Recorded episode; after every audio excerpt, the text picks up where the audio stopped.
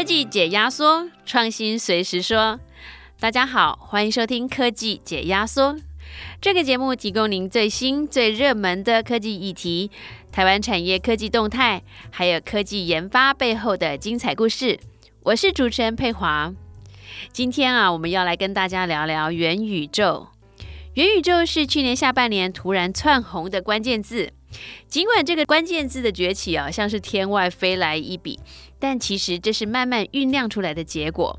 疫情让人越来越习惯线上生活，线上开会啦、购物啊、健身、玩游戏，仿佛一切都可以在线上解决。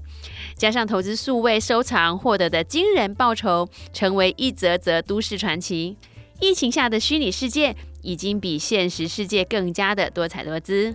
二零二一年底，脸书 Facebook 宣布更名为 Meta，元宇宙 boom 的一下一系爆红，概念股涨翻天。我上网搜寻元宇宙的资料，发现谈概念、谈投资的多，谈技术的却相当的少。但是要实现元宇宙的终极目标，科技的创新必定是不可少的。今天我们很高兴请到工研院资通所的花凯龙花副所长来跟我们谈谈元宇宙的科技内涵以及未来的发展。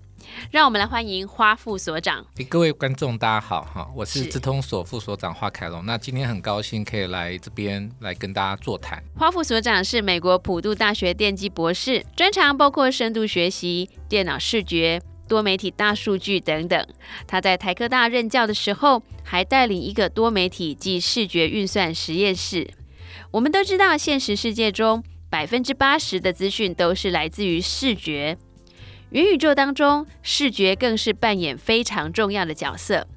想请教花富，加购元宇宙至少得包括哪些科技？其中跟视觉相关的又有哪些呢？好，那呃。就如同刚刚说的哈，那元宇宙现在是一个非常呃流行的议题啦。那但是呢，坦白说它也有点遥远哈。就在梦幻之中，我们陆续来发展这相关的技术。那如果我们要把一个呃完整的元宇宙架构出来，其实还有很多。呃，陆续要完成的任务。那在这个阶段，哈，我想在这个元宇宙初期的阶段，我们就必须要掌握几个呃基础的建设，哈，基础的建设的技术。基础的建设包含了一个很好的网络连通的状态，好，那有很好的这个人工智慧相关的呃运算的能力，那有这个 big data 巨型资料的处理的能力，好，啊，物联网还有虚拟实境相关，还有这个区块链相关的技术，这是在我们初期会。会呃，就陆续要具备的技术。那在呃远哈，比如说我们幻想这个一百年后的元宇宙的世界，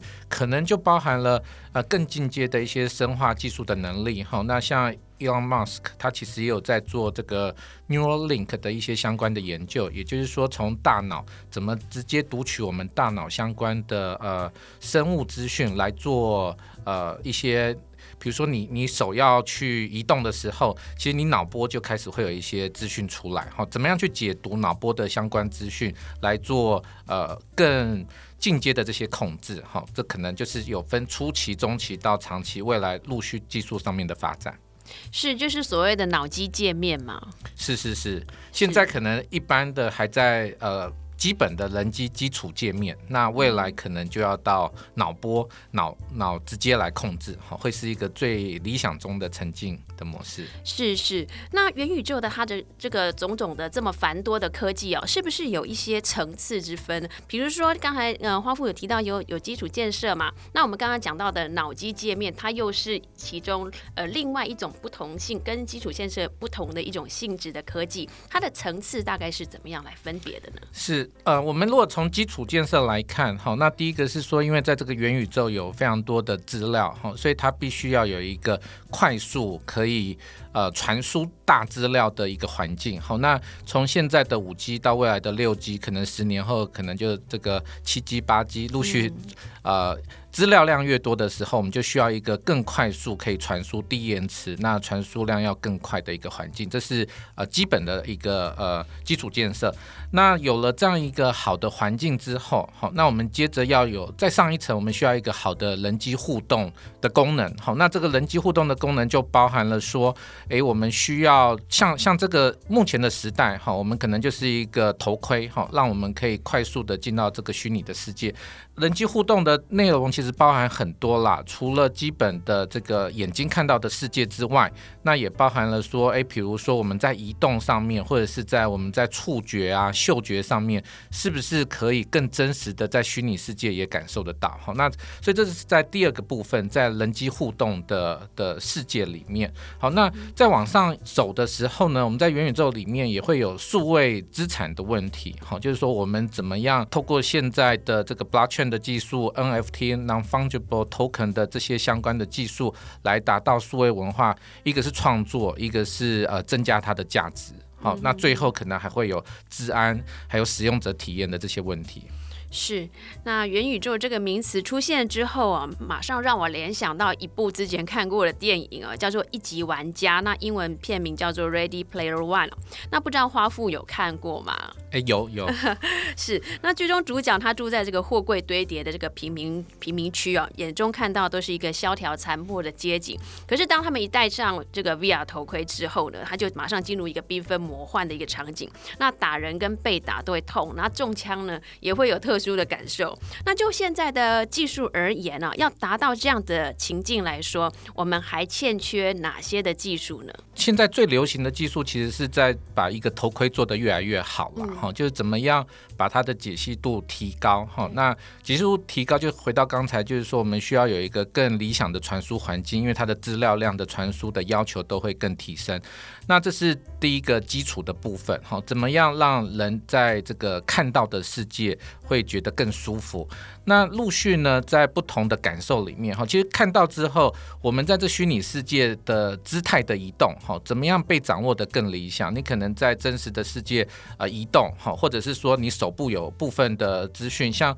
这个 Facebook，它在呃好几年前收购了这个 Oculus 的一个 VR 的设备，好，那在他们。这新一代的设备里面呢，其实它就可以掌握你手指的一些资讯，好，可以掌握的很清楚。所以如果说你要跟人家做一些互动，或者是你手在虚拟世界要拿一些东西的时候，它必须要能够精准的掌握你手指在怎么动，好，那怎么动之后，它就可以做这个互动。那从这个之后呢，也有人开始把这个头盔，好，那做一些延伸在身上，呃，有有些是用呃无线的，有些是用有线的，哈，会去掌握你这个躯干的动作，哈。比如说你现在是坐着，你是站着，或者是你脚，那有透过这个远端骨架截取的模式来做，好，那也有实体的在身上装一些 sensor 来感受说，哎，你现在移动的模式。所以透过这样的模式，我们就可以陆续的把这个你真实世界的一些状态到虚拟的世界，把它变得更真实。那现在呃，资通所或者是在一些新创的公司，我们也有在做很多触觉的 sensor，是相对的容易啦，但是要做到跟真实哈被打一样。那么痛，呃，还有很多要努力的地方，但是目前是在初期，就是会让你有感，哈，就是说，哎，在不同的位置，那装了这些 sensor 之后，那你就可以从不同的地方感受到不同的压力，好，透过这个压力来来有一个回馈的机制。诶，刚才呃花富有提到，就是一些感官哦，五感，比如说像是触觉，您觉得说算是达成的这个状况还是相当不错的。那视觉啊，还有味觉啊，还有甚至嗅觉的这几种感官的这个模拟啊，您觉得哪一种是比较容易达成，哪一种是最难做的？这个眼睛看到第一个是最容易嘛，哈啊，听觉也没问题嘛，哈，听觉大概其实听觉也是要注意的，是说它必须要有一个立体声的环境。其实现在的这个很多的技术上面。我们已经可以协助我们说，哎，从比如说一台车从右边开到左边，好，那那个声音的来源的部分其实会有一些变化。那这个部分其实也有很多的技术已经开始可以把这个立体声的环场的效果做得还蛮理想的。那触觉的部分，呃，现在也在，其实还算初期啦。你会有感，但是你也会知道不同的位置，那不同的感受，轻轻抚摸你，还是重重捶你一拳，好，那这个还有很大进步的空间。那在味觉上面，味觉其实我是一个还蛮难的议题哈。味觉我觉得可能是呃在呃下一个时代哈，我们如果可以跟脑的互动更多一些的时候，那会透过说，哎，我们透过对呃。给给脑一些呃刺激，好，那透过这个刺激，让你以为你吃到了什么东西，那这个。就是相对的遥远了。那在嗅觉的部分，其实曾经有一些呃，像台大的洪玉平老师，他们的实验室有在做一些嗅觉相关的模拟。那他们做的方式就是说，哎，你在 这个空间里面呢，它会透过，比如说有一个花香，好，那透过呃不同的这些装置，好，那把它的味道组合起来，那在不同的位置上面，但但那也是相对的初期啦，就是说它必须在它呃有限的这些。些可以闻到的一些味道的范围里面，可能就没有办法是各种不同的这么多种类，我们一般可以闻到的这个 variety 可能就会比较少一些些。花富刚刚提到频宽还有网络速度，它会影响到视觉的品质。那您认为以现今的技术水平来说，哈，那元宇宙会受到频宽的限制比较多，还是受到硬体运算能力的限制比较多呢？从这个。呃，Facebook 去年改名到 Meta，好，那大家开始都正在建构这个元宇宙。那除了我们刚提到的那个呃视觉的感受，或者是网络的传输的这个基础的问题之外，好，那那我想，其实我们可能要先讨论的是说，我我们要怎么样有一个完整的元宇宙，就是这个世界其实还没被建立的完整，好，那那对使用者来说，哈，还没有一个够有吸引力让你直接想进去的一个环境，那。第二个是说，使用者大部分哈，这个呃，比如说一百个人里面，可能有五个人是职工专长的人，可是大部分的人其实不会写程式，也不会啊，对科技的装置的这个使用哈，会期待的就是一个呃，最好没有门槛哈，就是哎，我花钱买了一个装置，直接可以来使用哦，所以要把这元宇宙建构好，必须要有一个非常好的呃。一个界面，好，就是说我我可能也许是我买了一个头盔，我就可以很快进去。那我很快进去之后，我要怎么样很快建立我在这这个元宇宙里面的虚拟人物？呃，其实陆陆续也都有一些应用出来了。就是说我我们可以是哦，你你就首选选几个你喜欢的人物，男生女生选一下啊，就出来了。年纪选一下，但是未来也有可能是说，哎，你想要把自己啊变得很真实，好，你你是希望在这个元宇宙贴近你自己更真实的状况。这是一个选择，好，那在某一个情况下，你可能想要当别人，好，你可能说，哎，呃，像像主持人，哈，在真实世界可能这个太漂亮了，好，那所以在虚拟世界就想说，哎，想要去过一点平凡的生活，好，所以你就想要呃换个这个脸进到这个世界，那当然这个后面又会衍生很多问题啦，哈，就是说，哎，身份的认证，好，或者是说在这个虚拟世界你怎么样去，因为你你可能就可以有各种不同的身份进到这个世界嘛。那身份的认证是一个问题。那第二个其实还会呃有一个问题是说，你在互动的过程之中，你是跟一个真实的人在互动。还是你在跟一个虚拟的人在互动，好，它是就像我们玩游戏一样，好，你是跟真人对打，对，还是其实 PC 对打，哈，比如说我们呃有有一些游戏产业啊，他说我们这都是真人啊，你上来就互动啊，那到底他真的都是真人吗？还是它里面有部分是电脑在在操控的状态？好，所以它衍生的议题啊、跟问题啊，还有一些有趣的问题，其实都陆续在建构之中了。那那产生的事情，我觉得。还有很多呃面向需要一起来关心了。是，所以其实不是说光是。拟真不拟真，像不像的问题哈，其实还有是，就说拟真像不像，都都是持续努力的方向。那但是后面带出来的可能又会是，呃，假设我们这个元宇宙哈，这要要贴，假设是要贴近真实了。但是你进去之后，也许哈，我就比如说我们这是一个教室哈，元宇宙上课，老师说，哎，每个同学都应该要这个真实来上课啊哈。我们虽然现在疫情。那但是哈，我我必须掌握我这个同学上课的状态。也许你你你就用了一个假的身份哈，或者是说别人带你来上课，其实这就会有身份验证的问题产生。那或者是说你把自己当成是别人，然后再去做了一些坏事，好，那这又影响到了一些问题。这不只是诶你有没有出席的问题哦，比如说诶今天 A 同学没出席。那你是 B 同学，那你就用 A 同学的身份进到了这个虚拟世界，然后又做了一些坏事，然后你离开之后，其实会有呃未来在这个宇宙里面犯罪的问题、认证的问题，都是呃未来要一起讨论的事情。是，呃，我之前找过一些资料，有看到这个马斯克，他嘲笑元宇宙说，没有人想要成天把这个荧幕绑在脸上哦。那刚才花富也有提到说，这个脑机界面，它是不把荧幕绑在脸上，却能进入元宇宙的一个好方法吗？Elon Musk 他在大概二零一六年的时候，哈，他也收购了一个刚才提到的这个 Neuralink 的公司了，哈。那这 Neuralink 的公司，他们其实就在猴子的身上，哈，开始做起了这个。实验，对，那这个实验也蛮有趣的。它就是教猴子，一开始就是教猴子打电动，哈，就是有一个荧幕，然后上面有一些互动的模式，那猴子就要去操控一个这个类类似一个摇杆，然后去玩这个游戏。那得分的话，就会有一些 reward 哈，跟吃个香蕉啊，或者是有一些小点心。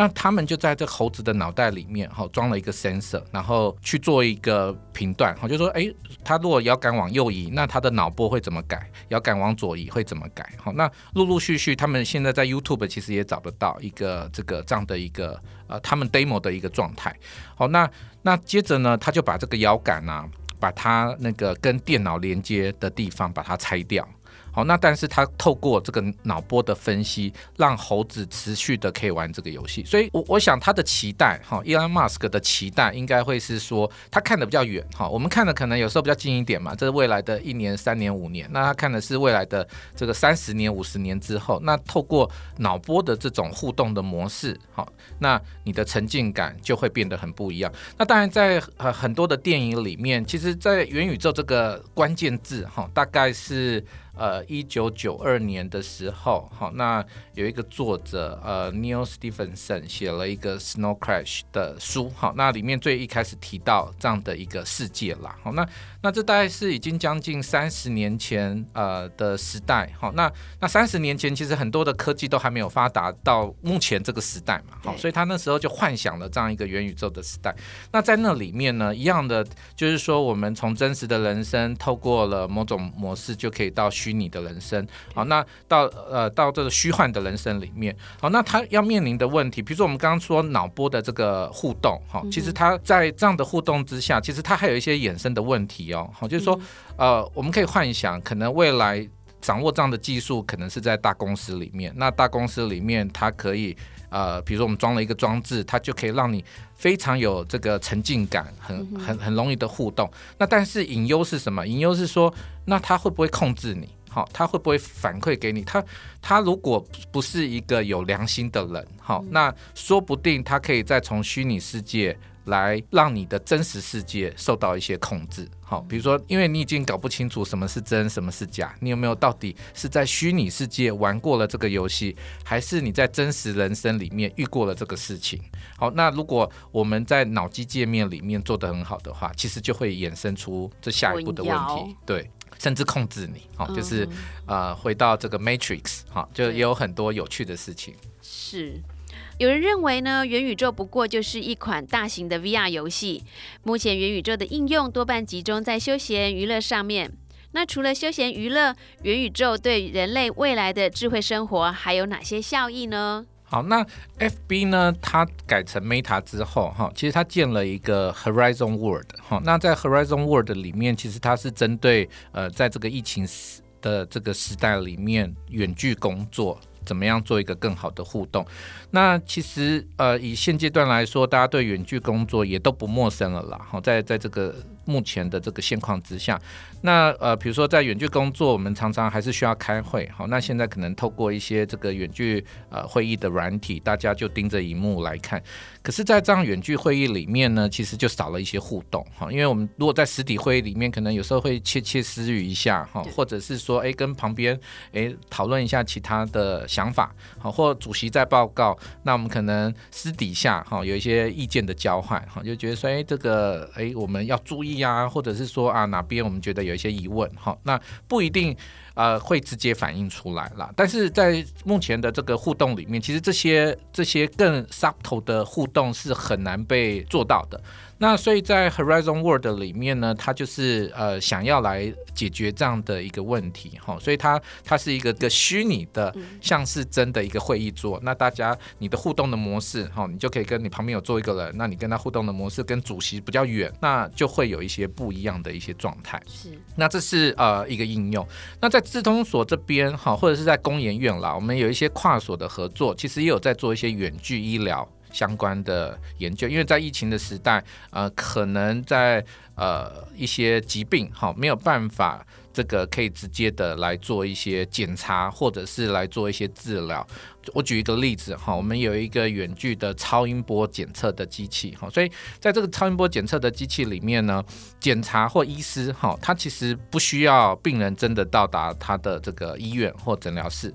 哦，他可以透过一个荧幕，然后透过一个遥感，那他就可以远距的去操控。那在医院里面呢，这个病人到了这个医院里面哈，也许就躺在这个病床上。然后在没有人的环境里面，这个医师就可以操控他的遥感，那把超音波的这个诊断的机器就放在他身上，然后就可以开始做一些检测。好，所以呃，在医疗上面，在工作上面，那甚至在教育上面，呃，有有几个车厂哈，也因为疫疫情的关系，他们没有办法像以前呃国际出差都很方便嘛。那但是我们现在有一些新的技术，如果要做国际的推广或做国际的教育，其实非常的辛苦。好，那所以也有在工业制造上面好，那我们建造一个呃类似虚拟工厂的概念，那在里面会做一些教育训练的动作哈。那比如说你有一个新的机器，或者是说你有一个新的工具，那你要怎么去教这个新的呃员工来使用它？好，那以前可能就是这个呃飞到那个国家啊去受受训，那现在呢就可以透过这个 AR、VR 相关的技术来完成这些教育训练的状态。是在元宇宙里面啊，如果说对方有一些脸部的表情啦，或者是说像花富，如如果你讲什么东西我听不懂，我可能会有一些细微的表情，让你马马上就会进一步的跟我讲更多的解释，这样子可能对教育上也是非常相当的有帮助啊。如果说元宇宙就是这个现实世界的一个虚拟化，那现实世界的一些问题啊，比如说像是偷窃啦、诈欺啊、伤害啊，那元宇宙是不是有办法用科技的方式来防止这些？比较负面的问题呢？嗯，防止真实世界的偷窃哈，我我想其实有点难哈。那防止的方法应该是说，因为他就沉浸在那虚拟世界了，他没空去偷窃。没有开个玩笑啦。好，那我们可以说，二零二一年哈，因为呃，Facebook 它的这个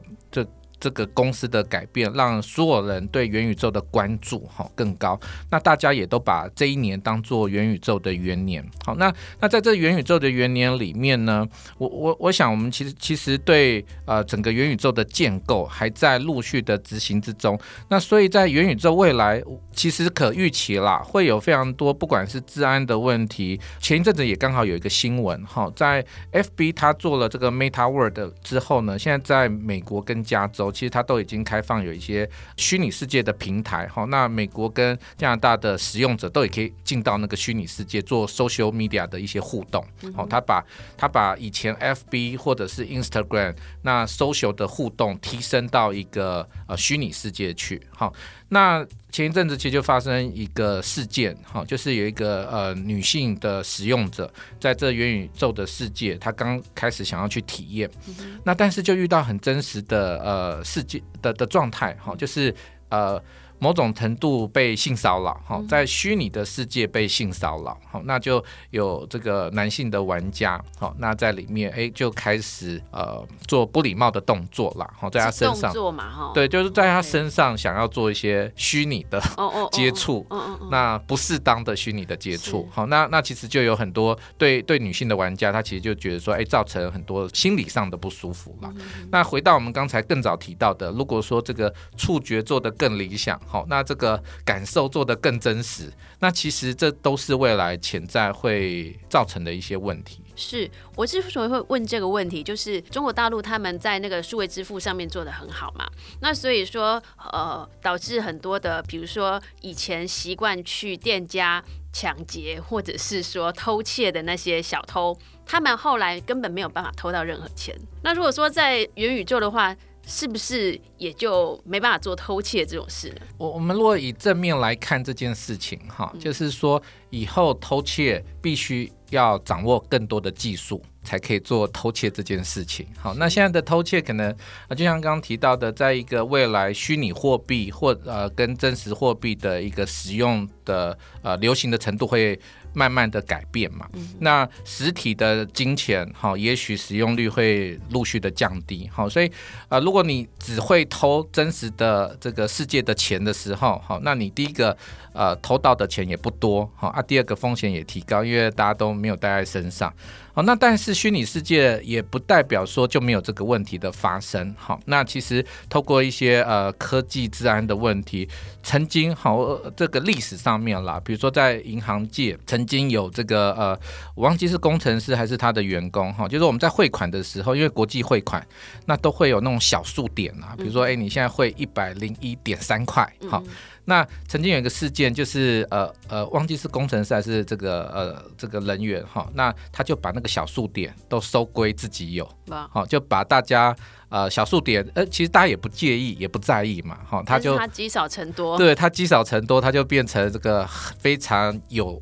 钱的人，但后来也被。发现了这件事情了，好，所以呢，后来公司其实就解决这个问题。那所以你可以看到说，其实刚才的那个例子哦，就是大家也不会注意到。那其实如果说不定有很多我们其实也没注意到的状态，那那个人是。你也可以说他倒霉，哈，那你也可以说这个因为不应该发生嘛，哈，所以这个老天有眼，哈，所以做了一些纠正。那但是从这这些例子里面，其实未来小偷不是不存在，而是小偷的门槛变高了，好，你必须要掌握更高的技术的能量，好，那你就可以去做一些。改变好啊，当然还有另外一个方向啦，就是说，当这个世界的这个呃区块链的技术 （blockchain） 的技术做得更扎实的时候，每一个 transaction，就是说每一次的交易，它都有非常这个保护的机制的存在了。所以在有 blockchain 的这个机制里面，哈，你要去做一些篡改。的难度其实也是提升非常多哈，或或者是说它的运算的能力可能会让这个篡改是一定会留下痕迹了，所以这个虚拟货币也要看了哈。比如说我们是一个呃 blockchain 上面的虚拟货币，你要去做篡改是其实是很难的。好，那呃也不一定要绑上 blockchain 的技术嘛。我们现在如果说哎你的银行你这个呃比如说你存款在银行里面好，那也是有可能哈透过这个治安的问题，那也有这个。非常厉害的骇客进到这个系统做一些调整，所以意思就是说，未来在虚拟世界或元宇宙里面，呃，要不就是可能小钱也不太容易丢啦，那要丢的话，可能就是大钱这样子。是，就是呃，如果你遇到一个超级厉害的骇客，对不对？好，那把我们这元宇宙的一些金融的状态，好，那做了一些破坏。那其实造成的影响就会变得更多。以以金融犯罪来说啦，就是它的门槛就提升。好，大家要先把城市先学好，再来决定看你要哇走白道或黑道。是，其实我想到这个元宇宙，我会觉得有点有一点。想法可能会比较悲观，就因为我觉得说，如果元宇宙它有有朝一日它可以骗过一些感官的话，哈，那它那个现实世界跟虚拟世界的界限就会越来越模糊。你可以想象说，因为我们已经很多年没有出国去玩了，那有一天你觉得你出国玩了一趟，但其实你只是在元宇宙里面看了很多漂亮风景照片，那心里会不会觉得有点淡淡的哀伤？我想这就看我们科技做的多好了哈，因为到若当然以近几年来说，这科技可能还没有办法那么理想哈啊，但是说不定一百年之后你也搞不清楚哪个才是真的，哪个才是假的，是。你那个哀伤也不知道是真的还是假的了。哦，对，说的也是。好，那我们再想请教花副所长哦，那工研院现在有哪些跟架构元宇宙相关的这些技术？那这些技术对产业的帮助是怎么样呢？呃，我们刚刚提到说元宇宙的架构哈有很多的层次。那在呃工研院的技术发展里面，从最底层，我们在这个网络通讯的地方哈，我们在不管是五 G 或者是现在的 B 五 G 的相关的技术，都持续的在发展。那所以这个部分呢，可以协助未来在元宇宙的传输上面可以呃做得更好。那第二个，在这个呃显示器的这个 VR 的这些装置里面，好，那我们有呃电光所的同仁在这针对相关的显示的技术。啊，解析度的提升的部分，好，那怎么让使用者的使用的经验更理想？哈，也都是持续的在优化之中。另外，在这个呃人工智慧的技术，哈，怎么样让使用者呃在互动？变得更容易。我们刚刚提到说，不管是我我们掌握它这个骨架，或者是把它的手指的这个呃互动要掌握得很清楚，其实就要透过一个比较前瞻的人工智慧的技术来做相关的发展。那这部分呢，这个院内也有这个单位都在做这些前瞻的技术的开发。还有我们刚刚提到的，在应用上面，哈，不管是在运动啊，运动其实就是一种训练了，就是说我们在虚拟的世界可以多做一些训练，然后到运动。场上你可以希望表现得更好，那或者是说在医疗的领域上面，我们做一些远距医疗的相关的应用。其实从应用到基础的建设，哈，在刚才几个例子里面，工研院这边都已经开始做相关的一些技术的发展。是。可以请花富帮我们介绍一下资通所的五 G 加四 K 沉浸式展演，还有五 G 无人机竞技这几项技术哦，在元宇宙的应用还有进一步的延伸是什么呢？好，那。第一个是在无人机的部分，哈，那无人机我们呃，资通所这边其实建构了一个呃，也是虚拟跟真实世界融合在一起的呃无人机的竞赛。好，那在这个无人机的竞赛里面呢，我们前一阵子在亚湾那边哈也办了一个比赛，好，那在这个比赛里面呢，飞手哈就是可以透过呃我们建制出来的一个 mixed reality，就是真实再加上虚拟，戴上一个头盔看到这个世界以后，那在这里面做一个呃。竞赛，那呃为什么会连接到五 G 呢？因为它这个无人机它的飞行速度都非常的快，哈，所以我们必须要有一个非常快速的呃通讯的模式，才可以做这样一个互动的方式。呃，其实有不同的子计划在做相关的一些呃应用啦，哈。那比如说我们在赛事的播放的里面，哈，我们可以协助这个产业界可以透过呃 mixed reality，我们可以在后面的一些空旷的地方加上一些呃不会影响。这个视觉感受太多的一些广告加上去，哈，或者是除了广告之外，也也可能是一些补充扩充的资讯了，哈。比如举例，我们在转播一个运动赛事，哈，比如我们在转播一个这个桌球比赛好了。那桌球比赛的时候，我们在旁边的一些空空白的地方，呃，也许就可以提供运动员的一些基本资料，呃，而且这个基本资料也可以互动式的，比如说，哎，你希望了解更多他前一阵子的状态，前一阵子的比赛，或者是哎，你对他的技巧有什么样的了解？那我们就可以透过这样互动的模式呈现出来。那另外呢，我们因为现在也都有多视角的 camera 在这个场景里面，好，所以我们也会来分析说，说在哪个转播的时候，好，那哪个是精彩的状态之下，哪个视角可以展现出更理想的一个感受？好，那我们会透过一些前瞻的演算法做一些分析，在呈现上面，好，就可以快速的提供我们转播。播的时候一些参考，好，就是说我们我们因为这赛事的转播其实也都要非常的及时了，那所以在做转播的时候呢，呃，有时候因为多视角，你要怎么去切画面，你要怎么去选择，哈，其实是不容易的事情。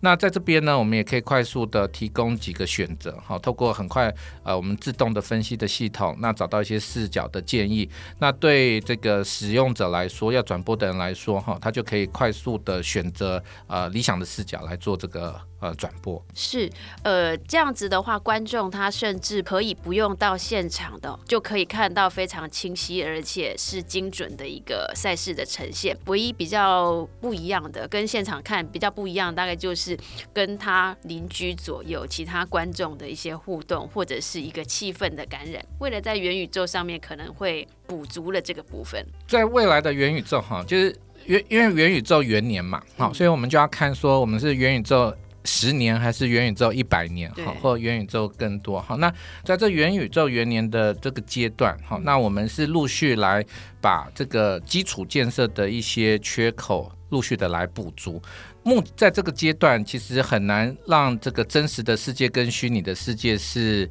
呃分别不出来。对，以后可能要去验证说，除了这个人是不是他本身之外，还要。去辨认说别人会不会仿冒他？对，就是说，呃，以小玉的这个事件来说，哈，那这个以前是呃眼见为凭嘛，好，那但是呃，比如说我们刚回回到刚才性骚扰的事件，比如说到底是你的身份真的去做了性骚扰的这个不当行为，还是有一个人伪装伪装是你去做了这个犯罪的行为？好，这都是未来衍生会造成的一些状态。非常感谢华副所长今天接受我们的访问。元宇宙的发展的确是令人脑洞大开。不过，就如花副所说的，要达到深度的沉浸，像是一级玩家电影这样哦，在技术的精进上还有很长的一段路要走。不过，元宇宙做得越来越好，人类真的会越来越幸福吗？还是那种幸福的感觉也是只存在元宇宙当中呢？这真的值得我们好好思考。再次谢谢花富，好，谢谢听众，谢谢。想知道更多台湾科技研发的讯息，想了解最新的科技产业趋势，欢迎搜寻工业技术与资讯，上网阅读或下载本期的月刊。如果喜欢我们的节目，也可以在订阅平台上按下关注与订阅，并且分享给身边关心台湾科技创新议题的朋友们。